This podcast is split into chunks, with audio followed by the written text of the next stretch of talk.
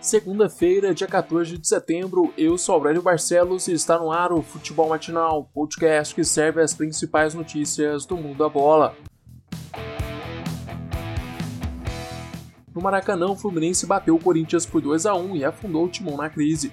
O tricolor carioca começou o duelo com tudo e aos 8 minutos marcou com o Nenê. O camisa 77 recebeu um cruzamento de Calegari na entrada da pequena área, chutou de voleio, mas a batida foi travada pela defesa corintiana. A bola ficou no chão e Nenê, mesmo caído, chutou novamente, desta vez no canto de Cássio, que não conseguiu fazer a defesa. A volta de Coelho ao comando da equipe principal do Corinthians não foi a melhor possível. Timão novamente não fez um grande jogo. Coelho mexeu na equipe titular que disputou o clássico contra o Palmeiras sob o comando de Thiago Nunes. Na zaga, ele foi obrigado a escalar Bruno Mendes e Michel Macedo nos lugares de Fagner e Danilo Evelar, que foram expulsos na última rodada. No meio de campo, a principal novidade foi a escalação de Ederson no lugar de Ramiro. A ideia era ter três volantes, dar Cantijo mais liberdade para armar as jogadas. Além disso, cobrir o lado de Otero, já que o venezuelano não aguenta fazer a recomposição defensiva. Mas a mudança não durou muito tempo. Dez minutos depois do gol do Fluminense, Coelho sacou o volante para colocar Everaldo na ponta. A substituição não surtiu muito efeito. O Corinthians continuou sem produzir grandes jogadas na parte ofensiva. Durante os 90 minutos, o Timão chutou apenas 9 vezes, acertando apenas 3 tentativas no rumo do gol. No final do jogo, o Fluminense teve um pênalti após a bola bater na mão de Bruno Mendes dentro da área. Nenê foi para a cobrança e converteu para o time da casa. Dois minutos depois, Danilo Barcelos foi expulso depois de uma chegada mais forte em Michel Macedo. Nos acréscimos, Matheus Vital fez gol de honra. A vitória deixa o Fluminense na oitava posição com 14 pontos, já o Timão segundo fora da zona de rebaixamento com apenas 9 pontos. Em Porto Alegre, o Grêmio voltou a empatar no Brasileirão, Desta vez o tropeço foi contra o Fortaleza. O Leão Cearense começou o duelo na frente com um gol sem querer de Oswaldo. O camisa 11 cruzou uma bola da meia esquerda, ela quicou na área e entrou no canto direito de Vanderlei. O empate do Mortal sairia no começo do segundo tempo, depois do juiz marcar pênalti em cima de Everton. Diego Souza bateu, o goleirão espalmou, mas Luiz Fernando marcou no rebote. O VAR então chamou o juiz e pediu para voltar o pênalti, porque os dois times invadiram a área na cobrança. Na segunda tentativa, Diego Souza mudou o lado da batida e converteu o pênalti. A temperatura do jogo esquentou depois do empate. Aos 25 minutos, Luiz Fernando e Gabriel Dias trocaram cabeçadas. O juiz então expulsou os dois jogadores. Com um a menos de cada lado, a partida ficou mais aberta. O tricolor gaúcho chegou a marcar o segundo gol na partida, mas o Reruela estava impedido. Placar final: Grêmio 1, Fortaleza também 1. O time de Renato Gaúcho fica em 12 lugar com 12 pontos. Já o Fortaleza é o décimo com os mesmos 12 pontos.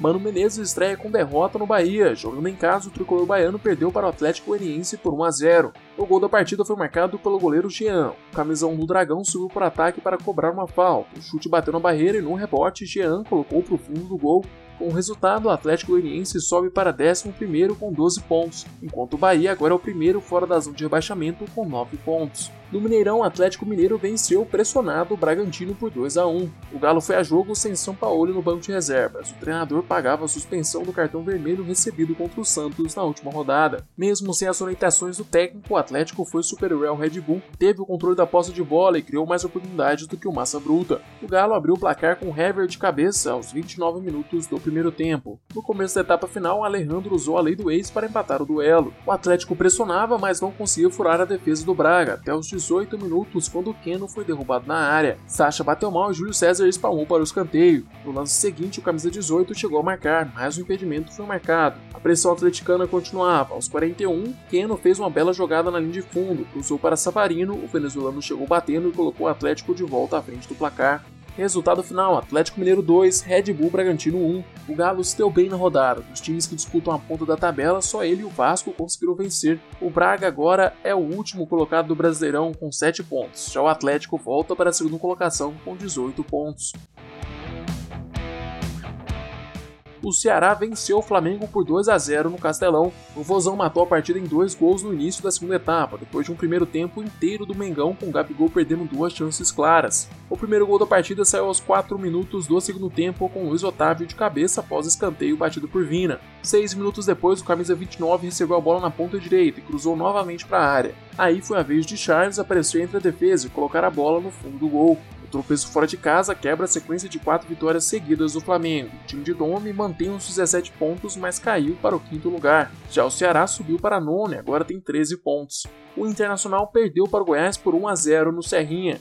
Detalhe que o Esmeraldino bateu o líder da competição jogando com um a menos desde os 3 minutos de jogo. O lateral esquerdo Jefferson foi expulso após uma entrada violenta em Marcos Guilherme. O gol do time goiano saiu ainda no primeiro tempo depois de Marcelo Lomba falhar no chute de Vinícius Lopes. Com a mais, o Colorado pressionou bastante, mas quando teve a melhor oportunidade no jogo, Abel Hernandes desperdiçou um gol livre dentro da pequena área. O centroavante, que fez a primeira partida como titular, acabou chutando de tornozelo. A bola que iria para a lateral bateu no defensor e saiu na linha de fundo. A bola que iria para a lateral bateu no defensor e saiu na linha de fundo.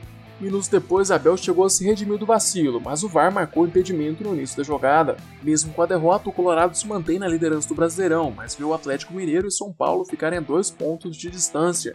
Já o Goiás respira na competição, soma 8 pontos e sobe para 18º.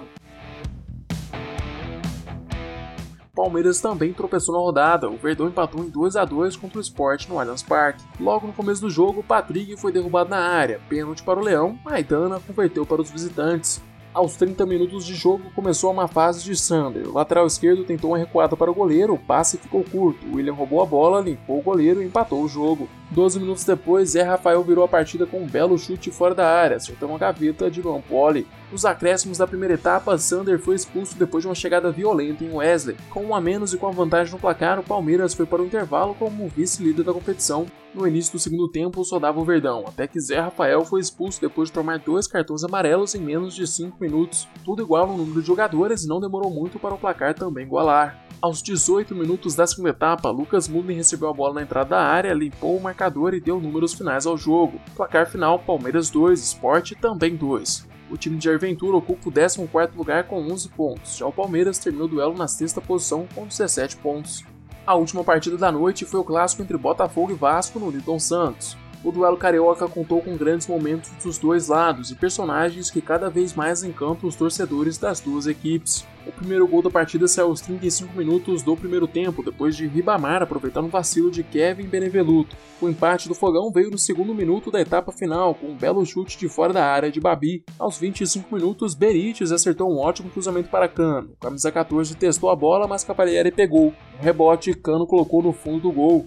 Dois minutos depois, Igor Catatão ampliou o placar depois de um belo chute de fora da área, sem chances para Cavalieri. Matheus Babi ainda diminuiu o marcador, mas não teve jeito. Era a noite do Gigante da Colina. Placar final: Vasco 3, Botafogo 2. O time de Ramon Menezes é o quarto colocado com 17 pontos e um julgamento. Já o Fogão termina a rodada como o primeiro time do Z4 na 17ª posição com 9 pontos. E também tem um jogo a menos.